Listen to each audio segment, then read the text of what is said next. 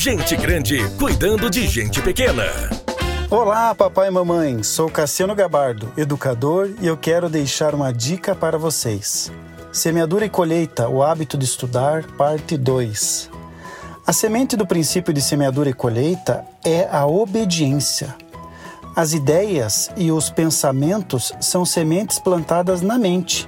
Por isso é importante saber quem é o semeador e a origem da semente.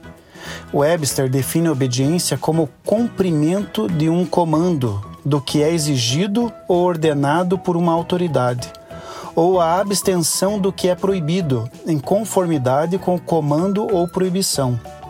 Cumprir uma ordem é a consequência da obediência, é uma submissão adequada à autoridade.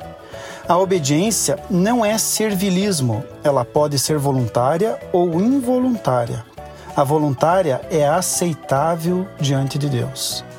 Ensine aos seus filhos a importância de raciocinar antes de agir, que as atitudes devem ser crivadas e depois praticadas, pois cada uma delas tem as suas consequências.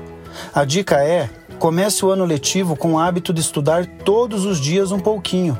É uma semente que dará bons frutos.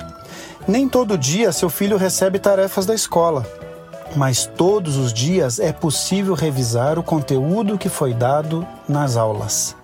Continue abençoados e até a próxima dica. Gente grande cuidando de gente pequena.